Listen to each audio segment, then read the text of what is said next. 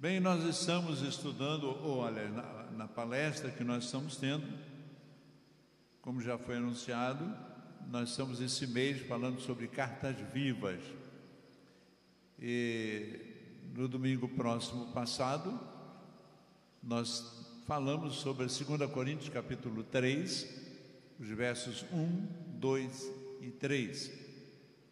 Paulo se defendendo de acusações de que ele não tinha carta. Carta essa que era autorizada por Jerusalém para ele poder pregar o evangelho e falar em nome de Deus. É como se fosse uma procuração, como nós vimos domingo passado. E então ele vai falar sobre as cartas vivas, que seriam os corintianos, ou seja, a, os membros da igreja de Coríntios, porque ele informou, ele falou na, na, nesses primeiros versos, que, é, que os, aquele povo não era um povo cristão, mas que ele pregou o evangelho, ele anunciou Jesus Cristo, quando ele organizou a igreja de Corinto, então eles aceitaram, mudaram as suas vidas e agora eles eram as suas cartas vivas, né? Carta viva de Paulo. E eu quero trazer agora os versos 4, 5 e 6 para nós meditarmos nessa noite. Segunda a Coríntios, segunda carta que o apóstolo Paulo escreve à igreja de Corinto, no seu capítulo 3.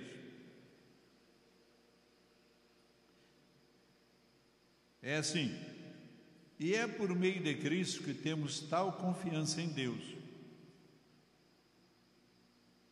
Não que nós, por nós mesmos, sejamos capazes de pensar alguma, alguma coisa como se partisse de nós, pelo contrário, a nossa capacidade vem de Deus, o qual nos capacitou para sermos ministros de uma nova aliança, não de letra, mas do Espírito, porque a letra mata, mas o Espírito vivifica. Amado Deus, glorificado e exaltado seja o teu nome, Senhor, pela tua palavra lida nesta noite. Obrigado a Deus por cada um da tua igreja que aqui está, por aqueles que estão online, Senhor, nos ah, assistindo, aqueles que virão assistir também. Obrigado por tudo. Obrigado pela tua palavra que acabou de ser lida, que nós possamos aprender e aprender mais dela para a alegria nossa, para a honra e glória do teu nome. Obrigado por tudo em nome de Cristo. Amém. Eu gostaria de ler um pedacinho do versículo 3 que estava no foi domingo passado, finalzinho do versículo 3 ele diz assim: escrito não com tinta, mas com o espírito do Deus vivo, não em tábuas de pedra, mas em tábuas de carne, isso é, nos corações. Aí ele continua: e é por meio de Cristo que temos tal confiança em Deus. Paulo aqui vai falar que aquilo que entrou no coração, aquilo que penetrou no coração do povo lá da igreja de Corinto, não foi alguma coisa assim simples, mas muito poderosa. Alguma coisa que penetrou a, a, além dos ouvidos, porque nós ouvimos, as pessoas ouvem, mas muitas das vezes não guarda, não entra, não penetra, não, não, não grava em, em nosso ser. Mas Paulo diz: olha, foi o Espírito que falou, foi através do Espírito Santo que vocês ouviram, e é por isso que é eficaz. Em outras palavras, se fosse pela minha vontade, se fosse palavra do meu intelecto, do meu conhecimento, talvez não fizesse tanto efeito. E olha que nós estamos, quem estava falando isso era alguém eu, eu não sei se tinha alguém tão conhecedor das coisas como Paulo. Ele era um, uma pessoa muito estudada, conhecedor de muitas coisas, líder, porque ele comandou um grupo de soldados grande do, do, do exército romano,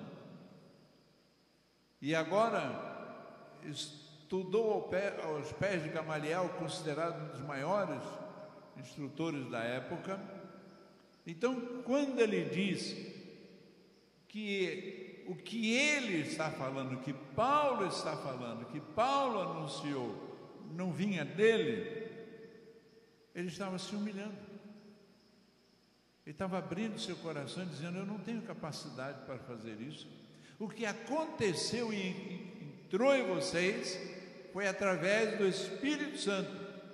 Não foi uma tábua escrita, não foi um papel escrito, não foi escrito com tinta ou com ponção ou o que for, mas foi o Espírito Santo que escreveu nos vossos corações. Paulo se defender da, da acusação que ele não tinha carta, ele foi falar quem escreveu foi o Espírito Santo, não fui eu. Então a carta é uma carta viva. E ele vai então, logo no início desse capítulo, versículo 4, dizer: E é por meio de Cristo, ok? Que eu tenho tal conhecimento, tal confiança em Deus. Essa confiança que eu tenho é algo, é algo muito mais do que o conhecimento que os homens dão. E essa confiança é grande em mim. Meus amados, como é bom saber que quando fazemos alguma coisa para Deus, o fazemos confiantemente. E para fazer confiantemente, nós temos que ter consciência realmente daquilo que nós estamos fazendo. E Paulo tem essa consciência. Paulo, no verso 3, vai condenar a ação de muitos que, com cartas, foram enviados como se fossem falsos. Mas ele não quer aqui ser superior a ninguém. Amados, como é, era, é, é importante nós sabermos que aquilo que estamos fazendo ou anunciando é verdade, é real. Quantos muitos têm autoridade, quantos muitos têm cartas, mas não são fiéis. A soberba alcança eles. Cristo, uma vez falando: Olha, quando vocês forem orar, não useis de vãs repetições. Né? Ou então, vocês não devem fazer como aqueles que vão para as praças, né? para o canto das praças. Quando ele fala canto da praça, porque as praças geralmente era retangular, então de um dos cantos ele fala e toda a praça escuta. Toda a praça escuta. E aí eu me lembro, irmão André, que quando eu estava no seminário, eu fui convidado para pregar no trabalho numa igreja e, e eu fui na, no sábado à noite nós pregamos e eles falaram, olha, à tarde nós temos um culto ar livre. E nós fomos para o culto ar livre. E eu fiquei assim, ué, cadê o som? Não tinha som. O pessoal começou a cantar, entendeu? Lendo a Bíblia. E eu vi uma porção de casas e, então eu falei aqui, eu vou ter que usar da minha voz mesmo, não tem jeito, ter que botar. Rapaz, eu, gente, eu comecei a falar tão alto que todo mundo se estranhou, né? Porque eu abri a voz, gritei mesmo, entendeu? Bem alto, bem alto, para todos da região quer ser alcançada a minha voz dali. E é justamente isso que Jesus Cristo está condenando ali. Ele está dizendo: tem pessoas que vão para o canto da praça para serem ouvidos. E tem pessoas, e tinha muitas pessoas na época de Paulo, que conseguiam as cartas de Jerusalém para anunciar a, as, as obras de Deus, e com aquelas cartas eles tinham autoridades, eles se enchiam né, de vaidade, de orgulho, e aí falavam que era deles e não que vinha de Deus. Então Paulo chama essas pessoas de falsos profetas, enganadores. Então ele não está se vangloriando aqui. Mas ele declara que a sua confiança vem de uma relação muito grande com Deus, através de Jesus. No verso 5, ele vai falar assim: não que por nós mesmos, 2 Coríntios 3, verso 5. Não que por nós mesmos sejamos capazes de pensar alguma coisa. Não que por nós mesmos sejamos capazes de pensar alguma coisa. Veja só, um homem intelectual daquele, autoridade, organizador da igreja de Corinto, né? com toda a autoridade que tinha, ele diz: Eu não penso por mim mesmo. Eu não penso por mim mesmo. E é difícil, meus amados, porque muitas das vezes nós queremos que a nossa vontade, o nosso ser, aquilo que eu penso seja o importante a ser realizado. Mas Paulo não queria isso. Com toda a autoridade, e ele tinha autoridade para impor algumas razões, ele diz: Não, não é o que eu penso que é o importante. E ele diz assim: Como se partisse de nós. Vou repetir. É. Não que nós, por nós mesmos, sejamos capazes de pensar alguma coisa, como se partisse de nós. Pelo contrário, a nossa capacidade vem de Deus. Olha a ação de, do Espírito Santo de Deus nas nossas vidas, amado. A nossa capacidade vem de Deus. Eu conversando com um pastor uma vez, e ele, sobre o tempo que se leva preparando uma mensagem, né? Ele diz assim: depende da capacidade que Deus dá. Interessante a, a palavra dele. E ele me contou uma história muito interessante. Ele falou que ele foi convidado com bastante antecedência para pregar num determinado lugar e deram um tema para ele. E ele começou a estudar aquela mensagem ele achou que levaria um determinado tempo, como era normal,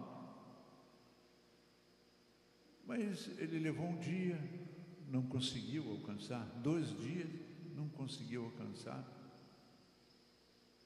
E ele falou: O que está havendo? Eu não estou conseguindo. Ele levou três meses estudando uma mensagem para poder chegar naquele dia e pregar. É algo extraordinário que Deus faz. Às vezes faz de repente. Eu me lembro muito bem que eu fui convidado uma vez para pregar num, num presbitério, tinha vários pastores e presbítero, tempo cheio lá em Volta Redonda. E eu preparei a mensagem, fui muito confiante. E quando eu, me deu a palavra que eu abri a Bíblia, a Bíblia abriu num lugar que eu não tinha preparado nada. E de repente, eu falei, que de? Que eu abri a Bíblia. Que deu o esboço que eu tinha preparado? Não estava. E aí minha mente, onde é que está minha mente? Onde é que foi que eu, que eu estudei? Não vinha. E eu já estava diante do microfone. E Deus então me entregou a mensagem naquela hora. Realmente foi algo extraordinário. Mas não é comum isso. nós temos que nos preparar, nos esmerar, nós temos que estudar, nós temos que saber realmente até a profundidade que Deus quer que nós estejamos indo. Mas nós temos que ser sempre dependente de Deus. Quero estude três horas no sermão, seis horas no sermão, mas nós temos que colocar, colocar nas mãos de Deus aquilo que Ele quer que nós falemos não vem da nossa capacidade, mas vem da capacidade de Deus. Depois ele vai lá para o verso 6 e diz assim: O qual nos capacitou, olha, vem de Deus a capacidade, o qual nos capacitou para sermos ministro da nova aliança, não da letra, mas do Espírito, porque a letra mata, mas o Espírito vivifica. Não na letra. Ele nos capacitou para isso. E Deus nos chama de uma maneira extraordinária. Tá? Quantos exemplos nós temos daquilo que nós vemos Deus fazer através do seu Espírito? Conta-se uma história que é verídica, eu só não sei com quem aconteceu, que uma igreja cantava, lotada, cantava um hino, né? E o hino era esse: Manso e suave, Jesus está chamando, chama por ti, por mim. Cantava. Do lado de fora passava um senhor e ouviu isso aqui, ó. Amanso Soares, Jesus está chamando chama por ti, por mim. E ele virou e falou assim: Amanso Soares sou eu. Deixa eu ir lá ver o que, que é estão me chamando lá. De repente, ele entrou, ouviu a palavra e, e se converteu a Cristo. De repente, alguém pode pensar que isso é uma história montada, mas não é, aconteceu mesmo, porque Deus usa do seu Santo Espírito. Ele fala, ele transmite, ele realiza as suas maravilhas. E é assim que nós devemos crer. Crer que é assim, não é por nós, mas é pelo Espírito de Deus que ele fala aos nossos corações. Algumas coisas nós relatamos aqui que eu gostaria que cada um de nós meditássemos. Aquilo que somos na Igreja de Cristo, como pregadores, como pessoas que cantam, né, Thalita? Exercendo a voz, como pessoas que ministram em escola dominical, em células, como pessoas que atendem a uma pessoa necessitada. Cada um de nós somos chamados e não precisamos de uma carta de recomendação para fazer aquilo. Deus nos chama para fazer. Até a pessoa que limpa o salão, o templo, é chamada por Deus para isso.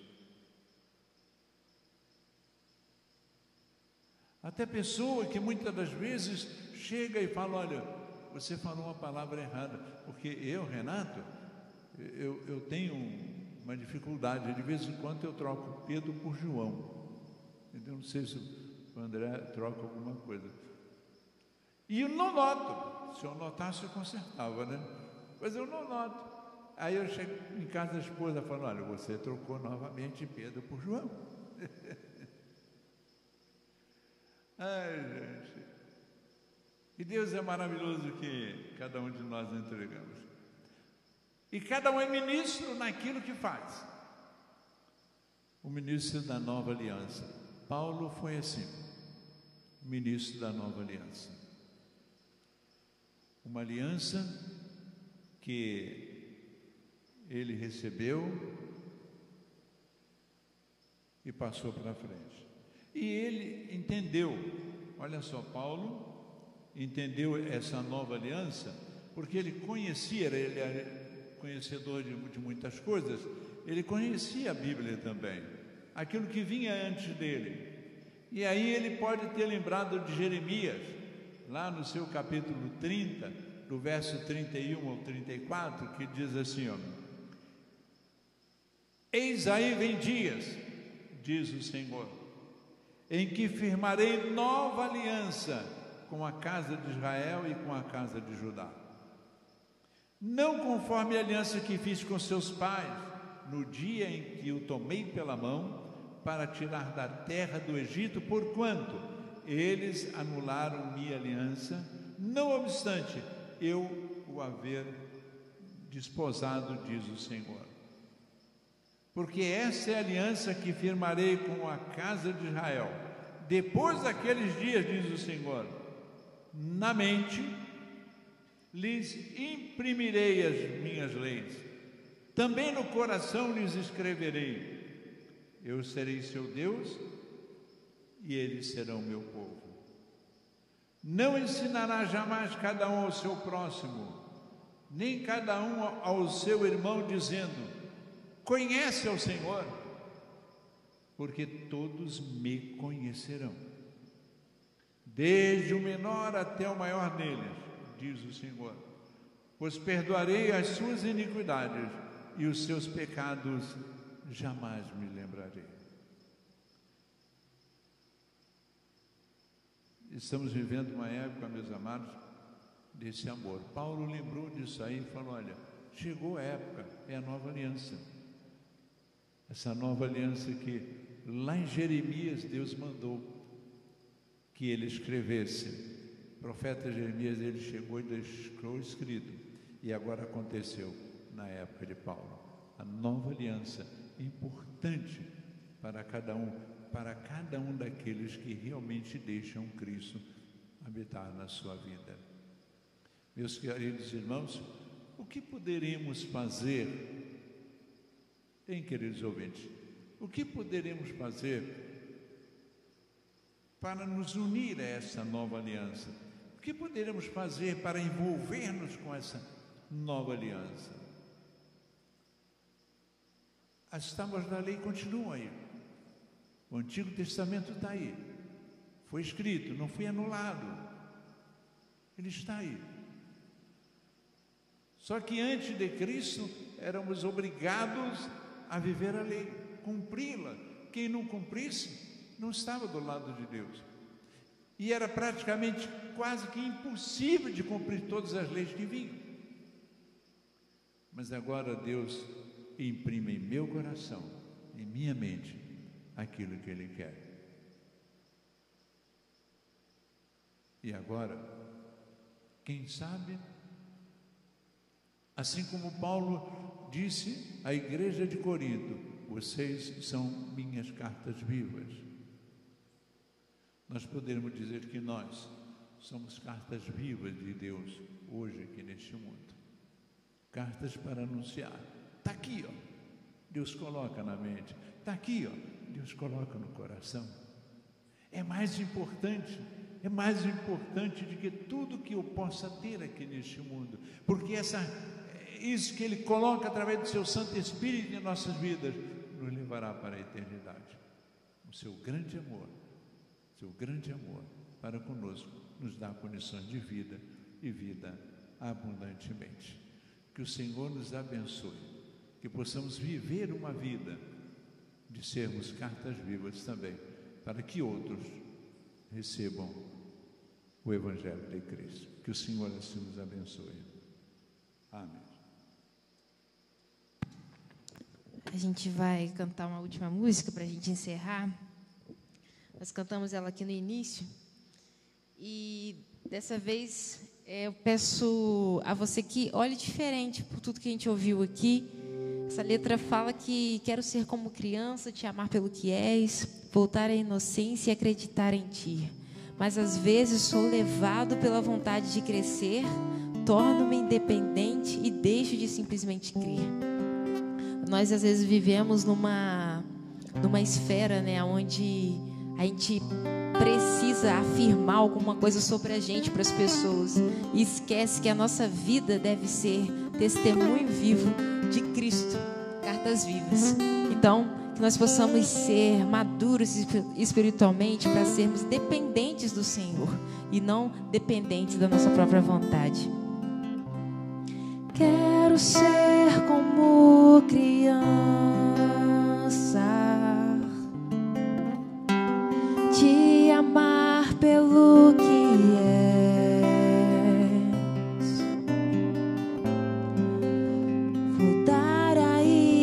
inocência.